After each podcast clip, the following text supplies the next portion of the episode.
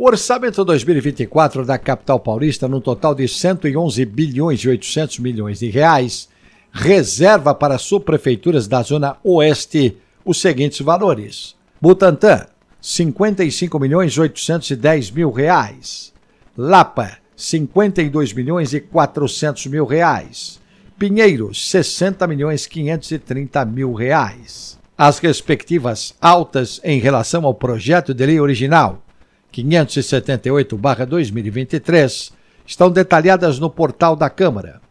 O projeto chegou à Câmara Municipal de São Paulo no final de dezembro e depois de várias audiências públicas foram determinados os valores finais informados. Mais detalhes sãopaulo.sp.leg.br